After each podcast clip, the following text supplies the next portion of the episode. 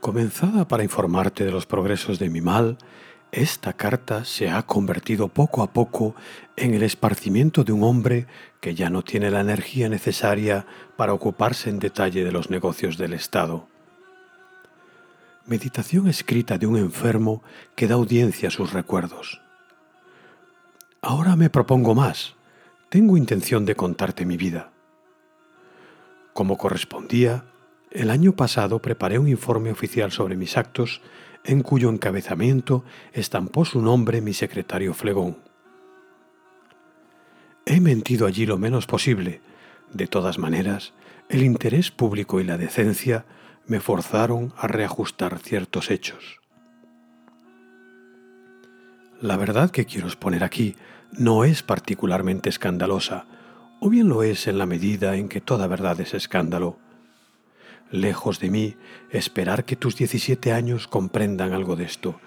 Sin embargo, me propongo instruirte y aún desagradarte. Tus preceptores elegidos por mí te han impartido una educación severa, celosa, quizá demasiado aislada, de la cual en suma espero un gran bien para ti y para el Estado. Te ofrezco como correctivo un relato libre de ideas preconcebidas y principios abstractos extraídos de la experiencia de un solo hombre, yo mismo. Ignoro las conclusiones a que me arrastrará mi narración. Cuento con este examen de hechos para definirme, quizá para juzgarme o por lo menos para conocerme mejor antes de morir. Como todo el mundo, solo tengo a mi servicio tres medios para evaluar la existencia humana. El estudio de mí mismo, que es el más difícil y peligroso, pero también el más fecundo de los métodos. La observación de los hombres, que logran casi siempre ocultarnos sus secretos o hacernos creer que los tienen. Y los libros, con sus errores particulares de perspectiva que nacen entre sus líneas. He leído casi todo lo que han escrito nuestros historiadores nuestros poetas y aún nuestros narradores. Aunque se acuse a estos últimos de frivolidad, quizá les debo más informaciones de las que pude recoger en las muy variadas situaciones de mi propia vida. La palabra escrita me enseñó a escuchar la voz humana, un poco como las grandes actitudes inmóviles de las estatuas me enseñaron a apreciar los gestos. En cambio, y posteriormente, la vida me aclaró los libros. Pero los escritores mienten, aún los más sinceros. Los menos hábiles, carentes de palabras y frases capaces de encerrarla, retienen una imagen pobre y chata de la vida. Algunos, como Lucano, la cargan y abruman con una dignidad que no posee. Otros, como Petronio, la aligeran, la convierten en una pelota hueca que rebota, fácil de recibir y lanzar en un universo sin peso. Los poetas nos transportan a un mundo más vasto o más hermoso, más ardiente o más dulce que el que nos ha sido dado, diferente de él y casi inhabitable en la práctica. Para estudiarla en toda su pureza, los filósofos hacen sufrir a la realidad casi las mismas transformaciones que el fuego o el mortero hacen sufrir a los cuerpos. En esos cristales o en esas cenizas nada parece subsistir de un ser o de un hecho tales como los conocimos. Los historiadores nos proponen sistemas demasiado completos del pasado, series de causas y efectos harto exactas y claras como para que hayan sido alguna vez verdaderas. Reordenan esa dócil materia muerta y sé que aún a Plutarco se le escapará siempre Alejandro. Los narradores, los autores de fábulas milesias, hacen como los carniceros, exponen en su tabanco pedacitos de carne que las moscas aprecian. Mucho me costaría vivir en un mundo sin libros, pero la realidad no está en ellos, puesto que no cabe entera. La observación directa de los hombres es un método aún más incompleto, que en la mayoría de los casos se reduce a las groseras comprobaciones que constituyen el pasto de la malevolencia humana. La jerarquía, la posición, todos nuestros azares restringen el campo visual del conocedor de hombres. Para observarme, mi esclavo goza de facilidades totalmente distintas de las que yo tengo para observarlo, pero las suyas son tan limitadas como las mías. El viejo Euforión me presenta desde hace 20 años mi frasco de aceite y mi esponja, pero mi conocimiento de él se detiene en su servicio, y el suyo se limita a mi baño. Toda tentativa para informarse mejor produce tanto en el emperador como en el esclavo el efecto de una indiscreción. Casi todo lo que sabemos del prójimo es de segunda mano. Si por casualidad un hombre se confiesa, aboga por su causa, con su apología pronta. Si lo observamos, deja de estar solo. Se me ha reprochado que me gusta leer los informes de la policía de Roma. Continuamente descubro en ellos motivos de sorpresa. Amigos o sospechosos, desconocidos o familiares, todos me asombran. Sus locuras sirven de excusa a las mías. No me canso nunca de comparar el hombre vestido al desnudo, pero esos informes, tan ingenuamente circunstanciados, se agregan a mis archivos sin ayudarme para nada a pronunciar el veredicto final. El que ese magistrado de austera apariencia haya cometido un crimen no me permite conocerlo mejor. Me veo en presencia de dos fenómenos en vez de uno, la apariencia del magistrado y su crimen. En cuanto a la observación de mí mismo, me obligo a ella, aunque solo sea para llegar a un acuerdo con ese individuo con quien me veré forzado a vivir hasta el fin, pero una familiaridad de casi 60 años guarda todavía muchas posibilidades de error. En lo más profundo, mi autoconocimiento es oscuro, interior, informulado, secreto como una complicidad. En lo más impersonal, es tan glacial como las teorías que puedo elaborar sobre los números. Empleo mi inteligencia para ver de lejos y desde lo alto mi propia vida, que se convierte así en la vida de otro. Pero estos dos medios de conocimiento son difíciles. El uno exige un descenso y el otro una salida de uno mismo. Llevado por la inercia, tiendo como todos a reemplazarlos por una mera rutina, una idea de mi vida parcialmente modificada por la imagen que de ella se hace el público, por juicios en bloque, es decir, falsos, como un patrón ya preparado al cual un sastre inepto adapta penosamente nuestra tela propia.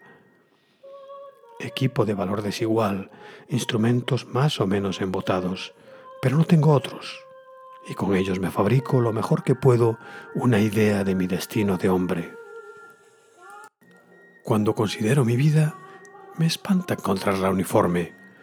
La existencia de los héroes, según nos la cuentan, es simple, como una flecha.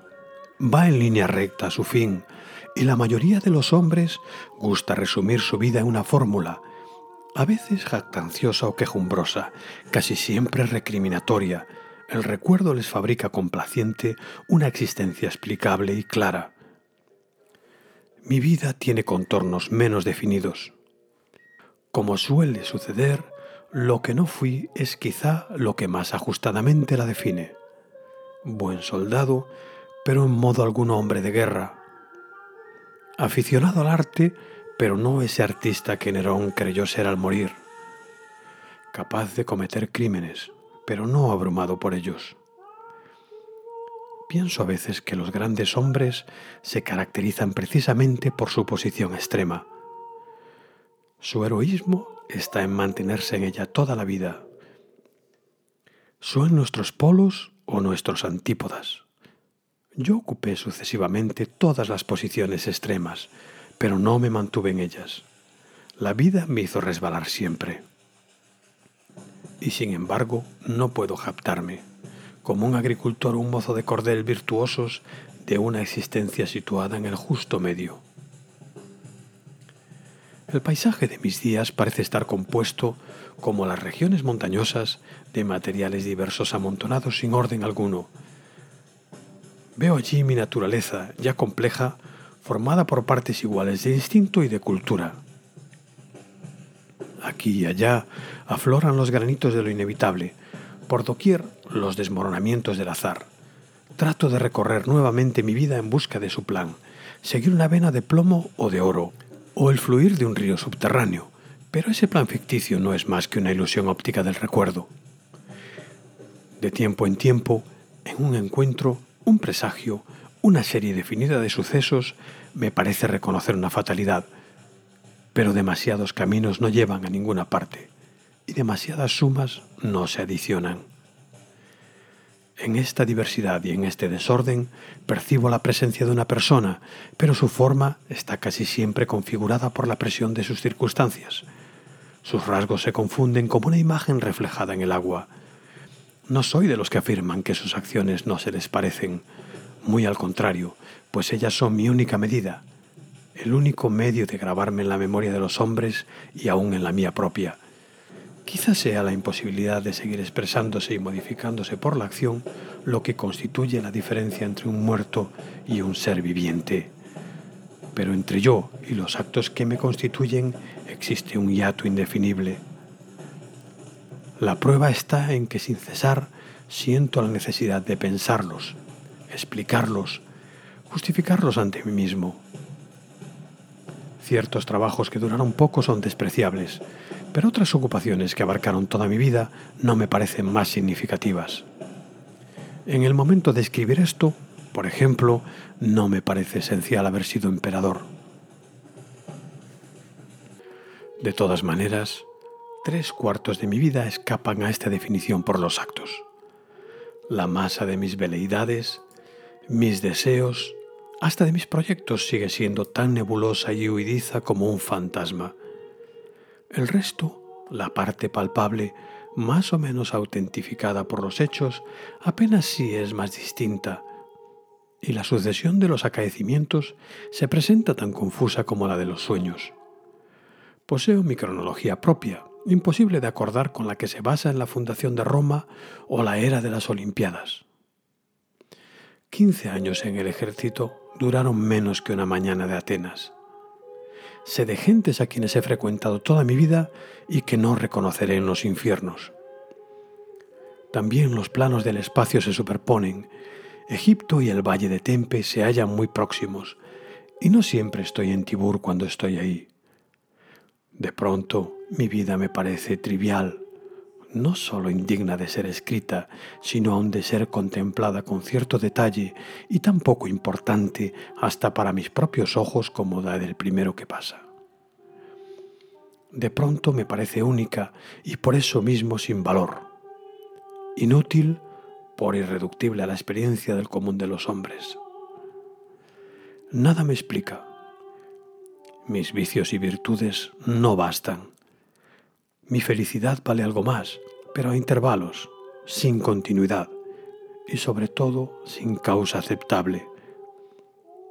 Pero el espíritu humano siente repugnancia aceptarse de las manos del azar, a no ser más que el producto pasajero de posibilidades que no están presididas por ningún Dios y sobre todo por él mismo. Una parte de cada vida y aún de cada vida insignificante transcurre en buscar las razones de ser, los puntos de partida, las fuentes. Mi impotencia para descubrirlos me lleva a veces a las explicaciones mágicas, a buscar en los delirios del oculto lo que el sentido común no alcanzaba a darme. Cuando los cálculos complicados resultan falsos, cuando los mismos filósofos no tienen ya nada que decirnos, es excusable volverse hacia el parloteo fortuito de las aves o hacia el lejano contrapeso de los astros.